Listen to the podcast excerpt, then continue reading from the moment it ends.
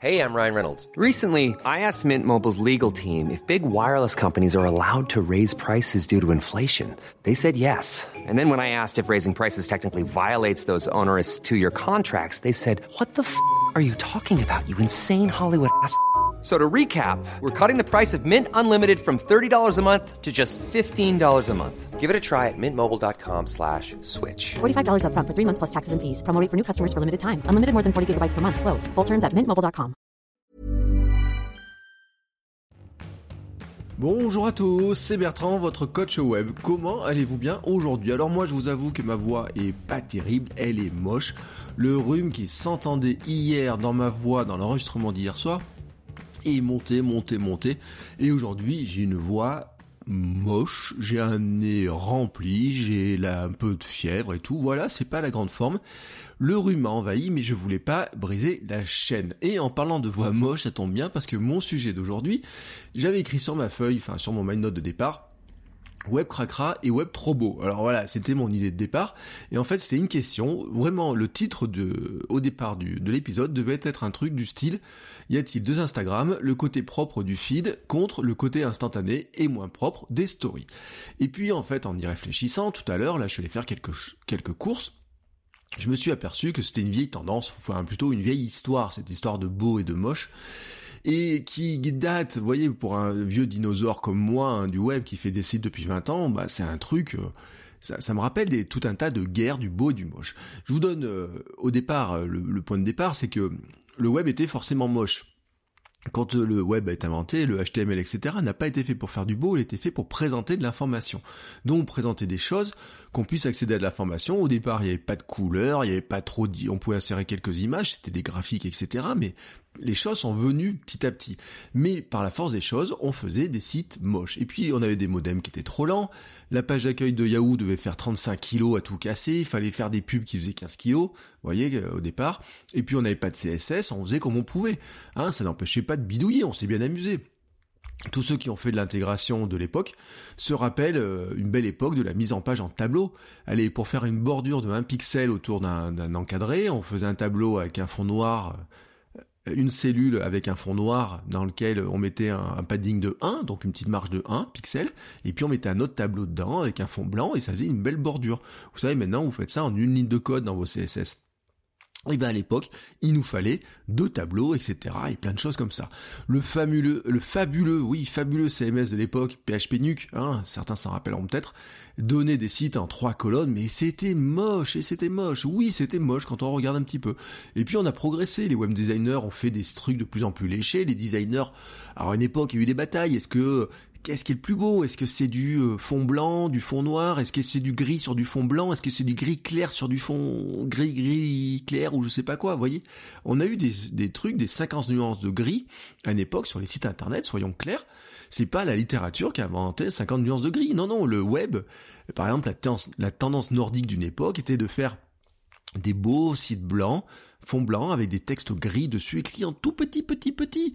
C'était peut-être un peu beau, mais c'était pas très pratique.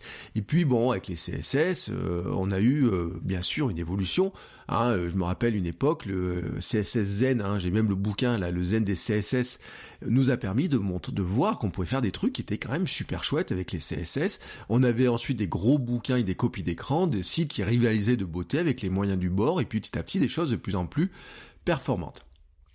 Mais soyons clairs, on a toujours eu des trucs, bah des trucs moches. Oui, oui, soyons clairs. Euh, à l'époque, euh, par exemple, Craigslist était moche, eBay était moche. Euh, on faisait des trucs qui étaient pourtant bien plus beaux. On avait des questions aussi qui se posaient. Bah, alors qu'on peut faire des, des sites bien plus beaux, faut-il un site faut-il un site moche pour réussir? C'était la question qu'on se posait. Par exemple, j'ai retrouvé dans mes recherches là.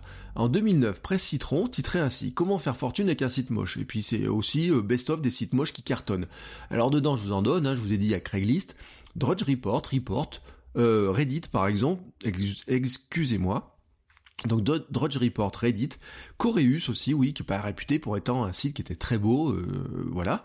Et puis je vous rappelle deux experts en la matière de sites moches, MySpace et Skyblog, hein, voilà, qui sont pas réputés pour être les sites qui ont révolutionné euh, la beauté du web. Pourtant, euh, on a cru qu'on allait s'en sortir de cette histoire-là quand même, de faire des trucs moches. Tout a progressé, l'expérience, la créativité des designers, des intégrateurs, des gens qui font les sites, etc. Les technologies aussi, hein. les CSS ont progressé, toutes les, ce qu'on peut intégrer a, progressé, le responsive, c'est magnifique. Euh, puis maintenant, les Flexbox et compagnie ont fait des trucs qui sont vraiment chouettes avec ça. Ouais, c'est super chouette, hein, les frameworks, etc. Euh, la vitesse de téléchargement aussi a, largement progressé. Le moindre logo, voire le favicon d'un site est maintenant plus lourd que n'importe quelle page de Yahoo de l'époque. Les vidéos pixelisées de l'époque sont devenues aussi euh, de la HD puis de la 4K désormais. Le, GIF animé avait disparu pour laisser place à de la vidéo. Euh, les sites sont devenus tous plus beaux, hein, les boutiques sont plus léchées, les blogs aussi sont devenus beaucoup plus beaux, hein, voilà, on n'a plus les, blogs très moches, on a des jolis blogs, etc. Et même les réseaux sociaux était parti sur de faire des trucs qui étaient quand même beaucoup plus beaux. Euh, par exemple, euh, on pensait que le règne annoncé d'Instagram, là, qui monte, qui monte, qui monte, allait même régler le problème. Au départ, sur Instagram, c'était des photos instantanées avec des filtres qui rappelaient le Polaroid. C'était pas très beau. Petit à petit, les filtres ont progressé, on les utilise moins. C'est beaucoup plus, Instagram a beaucoup plus de manières de régler les photos. Et puis, surtout, bah, sur Instagram, on dit qu'il faut faire du beau. Il n'y a pas de place pour le lait. Il n'y a que du beau. Peut-être même trop de beau d'ailleurs, parce que on trouve que c'est pas naturel, pas Et maintenant, bah, on montre, euh, un, c'était, euh, c'est mieux quand je ne rentre pas le ventre, etc. C'est-à-dire qu'on remontre un peu le côté plus moche du beau.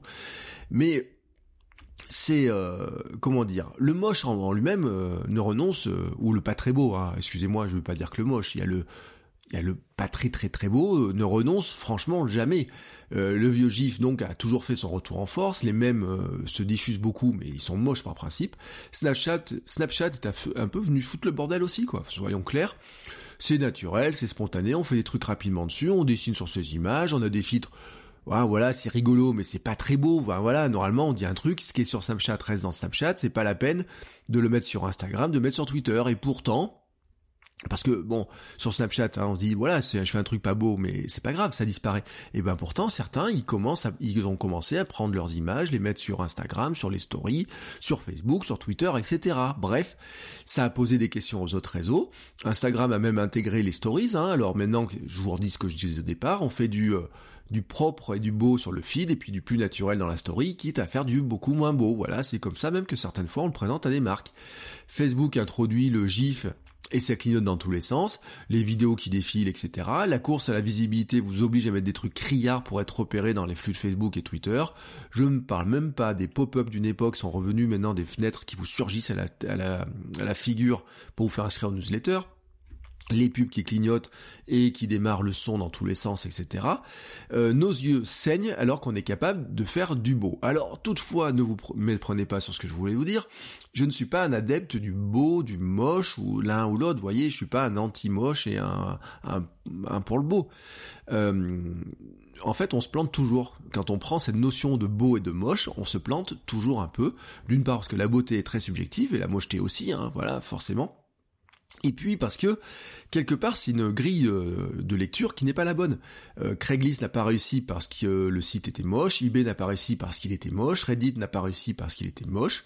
Ce serait beaucoup trop simple, hein, s'il suffisait de faire un site moche, et ben tout le monde concurrencerait le Arngren Technology and Gadget, ce fameux site norvégien de gadgets, officiellement élu site le plus moche du monde il y a quelques années.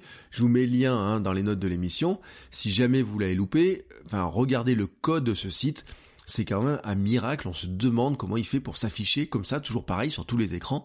Bah oui, c'est la magie de ces vieilles techno là, c'est des placements euh, hallucinants. Bref, les sites qui ont réussi n'ont pas réussi parce qu'ils étaient moches, euh, ils ont réussi parce qu'ils servent à quelque chose. MySpace est beaucoup plus beau qu'à l'époque où il marchait, mais il ne marche pas parce que finalement, c'est pas parce qu'il est beau qu'il ne marche pas, c'est parce que finalement il ne sert plus à grand chose. Voilà, ils l'ont relooké, ils en ont fait un site qui, a une très belle ergonomie, mais voilà, il, sert à rien. C'est l'utilité qui fait la réussite. Plein de beaux sites ont réussi, mais plein de beaux sites inutiles ne réussiront jamais. Quand à côté un site euh, moins beau, plus utile va cartonner, certains vont se dire mais ah mais pourquoi moi j'ai un site qui est beau, il marche pas et que le site à côté il est moche, il cartonne? Ce n'est pas la faute du moche ou du beau, mais de l'idée et de la manière de réaliser l'idée. Voilà, tout simplement. C'est ce que je voudrais vous dire en conclusion. Moi, je vous encourage pas à faire du moche, je vous encourage pas à faire du cracra, je vous encourage pas non plus à faire du trop beau. Voilà. Euh, je vous encourage à faire de l'utile, de l'utile pour votre cible et votre audience. D'où ma notion de contenu minimum viable. Un contenu qui n'est pas parfait, parce que le parfait est impossible à atteindre ou très compliqué, mais un site qui n'est pas parfait donc, mais très utile, la qualité minimum, pas la peine d'atteindre la perfection pour publier, apporter plutôt de la valeur à votre audience. Toutefois, hein, toutefois, je vous précise, si vous arrivez à faire utile et beau, ne vous privez pas. Merci d'avance pour nos yeux. Sur ce, je vous laisse pour avec la fin de cet épisode, je vous le fais très court. Parce que comme je vous l'ai dit, je suis malade. Et vous voyez là, dans les quelques secondes qui vont suivre, je vais couper l'enregistrement, après vous à dire au revoir, et je vais rapidement replonger sous ma couette, me moucher, vider mon nez, et surtout j'ai un bout de tout qui arrive. Donc je coupe tout de suite l'émission, et je vous dis à demain pour un nouvel épisode, car demain nous sommes dimanche, et ce sera le jour du défi. Allez, sur ce, je vous souhaite à tous une belle soirée, ou une belle journée sur le moment où vous écouterez cette émission, et enfin cet épisode, et je vous dis donc à demain pour un nouvel épisode. Ciao ciao